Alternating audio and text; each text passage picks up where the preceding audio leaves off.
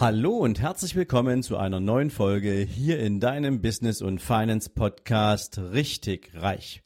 Jetzt wieder mit einer Mindset Folge und Impulsen für deinen ganz persönlichen Erfolg.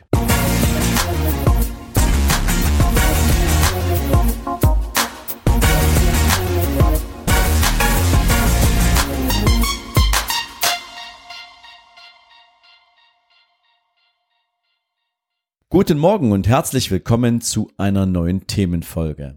Heute möchte ich mit dir gern mal an das Thema ran. Von wem lernen wir eigentlich was und wann erkennen wir die Bedeutung dessen, was wir gelernt haben und wie wirkt sich das im Zweifel auf unser Leben aus? Wie formt es uns und wie bringt es uns weiter? Du hast ja in einer der letzten Folgen schon mitbekommen, dass ich meine Kindheit sehr viel Zeit mit meinen Großeltern verbracht habe und ich hatte eine ganz besonders innige Beziehung zu meinem Großvater. Er war so für mich ein bisschen der Held meiner Kindheit. Er war der Mann, der mir alles beibrachte, was man sich als Junge so wünscht. Er ging mit mir immer in den Wald und zeigte mir das Waldleben. Er zeigte mir die Tiere. Er ließ mich beobachten. Er fragte mich aus er gab mir immer Aufgaben, die ich sozusagen abzuarbeiten oder zu bewältigen hatte. Er lernte mir den Umgang mit dem Taschenmesser. Wir schnitzten gemeinsam Figuren und er lehrte mich natürlich auch solche Dinge wie aufmerksam sein und zuhören und er erklärte mir auch die Welt, wie er sie sah und wie er sie wahrgenommen hat. Er war immer für mich da und insbesondere war er ein Mensch, der einfach nur großartig war. Voller Liebe, voller Güte, er war fröhlich, voller Lebensfreude und Lebenslust und jetzt kommt etwas, was du über meinen Großvater noch nicht weißt. Mein Großvater war im Zweiten Weltkrieg als Soldat in der Artillerie unterwegs und eines Tages schlug auch neben ihm und seinem Geschütz da ein eine Kanone, ein Kanonenschlag ein und zerstörte sein Trommelfell zu 90 Prozent. Das hieß, mein Großvater konnte praktisch nichts mehr hören. Und nicht nur das, er geriet 1944 in russische Gefangenschaft und war für fünf Jahre, für vier Jahre verschollen. Vier Jahre lang wusste niemand, was mit meinem Großvater war. Es gab kein Lebenszeichen, es gab keinen Brief, keine Information und doch hatte meine Großmutter damals das Gefühl, dass mein Großvater am Leben ist und sie wartete auf ihn und tatsächlich eines Tages ohne vorherige Anmeldung stand mein Großvater mit einem Strauß Blumen und seinem Marschgepäck, was er damals noch als letztes Überbleibsel mitbekommen hatte, stand er bei meinen Großeltern auf dem Hof und ähm, meine Großmutter war natürlich überglücklich nach so vielen Jahren des Wartens und des Nichtwissens, ihren Mann wieder in die Arme nehmen zu können. Und dieser Krieg hatte meinen Großvater geprägt. Es war das einzige Thema, worüber ich mit ihm nicht sprechen durfte. Ich hatte keine Gelegenheit, die Fragen zu stellen und zu erfahren, was für einen Weg er hinter sich hatte. Und das hat mich natürlich immer in irgendeiner Weise sehr gegrämt.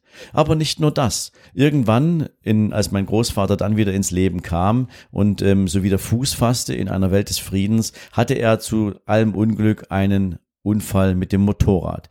Und aus diesem Unfall erwuchs das Problem, dass die Wunde, die er sich dabei am Schienbein zuzog, nie wieder zuheilte. Aber das durfte natürlich nicht reichen. Er bekam zusätzlich Diabetes und diese äh, Diabetes führte dann dazu, dass man ihm im Alter von 83 und 84 Jahren beide Beine nacheinander oberhalb der Knie amputierte. Ein Mann, der für mich jederzeit im Leben eine absolute Heldenfigur war, wurde durch eine Krankheit darauf reduziert, sozusagen den Rest seines Lebens im Rollstuhl zu verbringen. Und trotzdem war er fröhlich, trotzdem zeigte er mir immer, dass es im Leben um andere Dinge geht als um die eigene Person, sondern er war immer für mich da und auch für alle anderen natürlich in der Familie. Das Schwierige für mich war natürlich, dass ich erlebte, wie mein Großvater auch versuchte, natürlich an dem gesellschaftlichen und familiären Leben teilzuhaben, was natürlich schwierig war, wenn er nur zu zehn Prozent hören konnte. Auch ein Hörgerät, was er damals hatte, nutzte nichts, um ja sozusagen auch wirklich aktiv an den Unterhaltungen teilzunehmen. Viele Dinge mussten wir ihm sozusagen nachher dann erklären, wenn vor allen Dingen jemand mal einen Witz erzählte oder ähnliches, dann sah ich schon, auch mit einem etwas durchaus leidenden Blick, ähm, dass er zwar lachte, aber eigentlich nicht verstand, sondern er wollte sich nicht die Blöße geben, nicht verstanden zu haben, was da gerade gesprochen wurde. Und so lernte ich meinen Großvater von ganz vielen verschiedenen Facetten und Seiten kennen und ähm, immer mehr wurde er für mich der Mensch, der mir im Leben auch immer ganz, ganz viel gegeben hat und ganz, ganz viel auf dem Weg weitergeholfen hat. Er war für mich auch immer jemand, an den ich mich wenden konnte, wenn ich eine Frage hatte und ähm, ja, eine Menge Sachen, die wir da miteinander erlebten, haben mich geprägt. Als er starb, war ich Wachdiensthabender während meiner Bundeswehrzeit in Berlin in der Kaserne. Ich war über 14 Tage nicht zu Hause gewesen, hatte also keine Gelegenheit, meinen Großvater nochmal zu sehen. Es gab keine letzte Umarmung, es gab keinen Händedruck, es gab keinen Abschied und ich hatte keine Gelegenheit, diesem Menschen für alles zu danken, was er für mich im Leben getan hat. Aber Natürlich war ich unglücklich und ich war traurig. Und was ich allerdings in diesem Moment nicht hatte, war irgendeine Träne denn ich wusste, dass meine komplette Familie um diesen Menschen trauert, um diesen auch von mir so wahnsinnig geliebten Menschen trauert. Und diese Familie brauchte Halt und diese Familie brauchte jemanden, bei dem sie sich anlehnen konnte und Stück für Stück begriff ich, dass es mein Großvater war, der auf so viele kleine verschiedene Art und Weisen mich auf diesen Moment vorbereitet hatte. Ein Moment, in dem es wichtiger ist, sich selbst zurückzunehmen und Stärke zu zeigen, für andere Menschen da zu sein und dann, wenn es es einen stillen Moment für mich alleine gibt, diese Trauer auch für mich zuzulassen. Aber jeder braucht da draußen natürlich auch ein bisschen Halt, insbesondere wenn jemand, der in einem Leben eine besondere Rolle gespielt hat, so über Nacht aus diesem Leben geht. Und das war eine der größten Lektionen, die ich von meinem Großvater mitbekommen hatte, immer dann auch natürlich zu unterscheiden, wann bin ich jetzt gefragt, wann ist es wichtig, dass ich für andere Menschen da bin und auch stark bin, was nicht immer damit zu tun haben muss, dass jemand leidet, dass jemand stirbt. Aber wenn Menschen Orientierung brauchen und wenn Menschen auch gerne einen Rat brauchen, dann ist es wichtig, für diese Menschen da zu sein. All diese ganzen, ja, nennen wir es mal Lehrstunden, die ich mit meinem Großvater verbrachte, haben mich zu dieser Erkenntnis geführt. Und das Spannendste, was ich heute für mich resümiere, resümieren kann, ist, dass mein Großvater mein allererster Lebenscoach war. Mein Großvater war mein Mentor, mein stiller, leiser Mentor und er hat mich auf diesen Weg gebracht, auf dem ich heute schon seit vielen Jahren gehe und auf den ich stolz bin, ihn gegangen zu sein.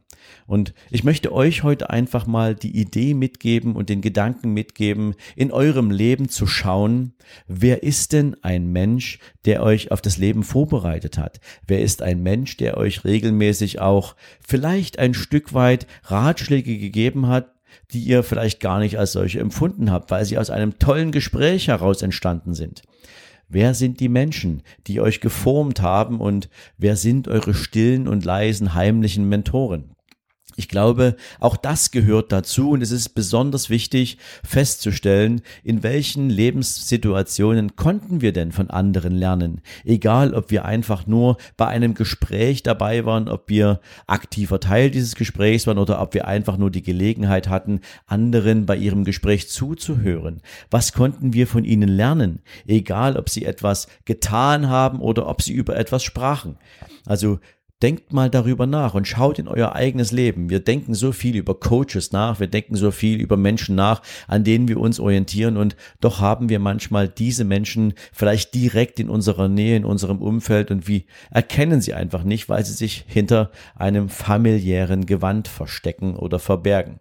Ich wollte diese Geschichte heute unbedingt mal mit euch teilen, weil ich glaube, es ist wichtig, dass wir hinschauen, was sind wir geworden? Zu wem sind wir geworden? Wer hatte einen Einfluss darauf? Und was können wir daraus lernen? Und was können wir aus dem Gelernten an andere Menschen weitergeben?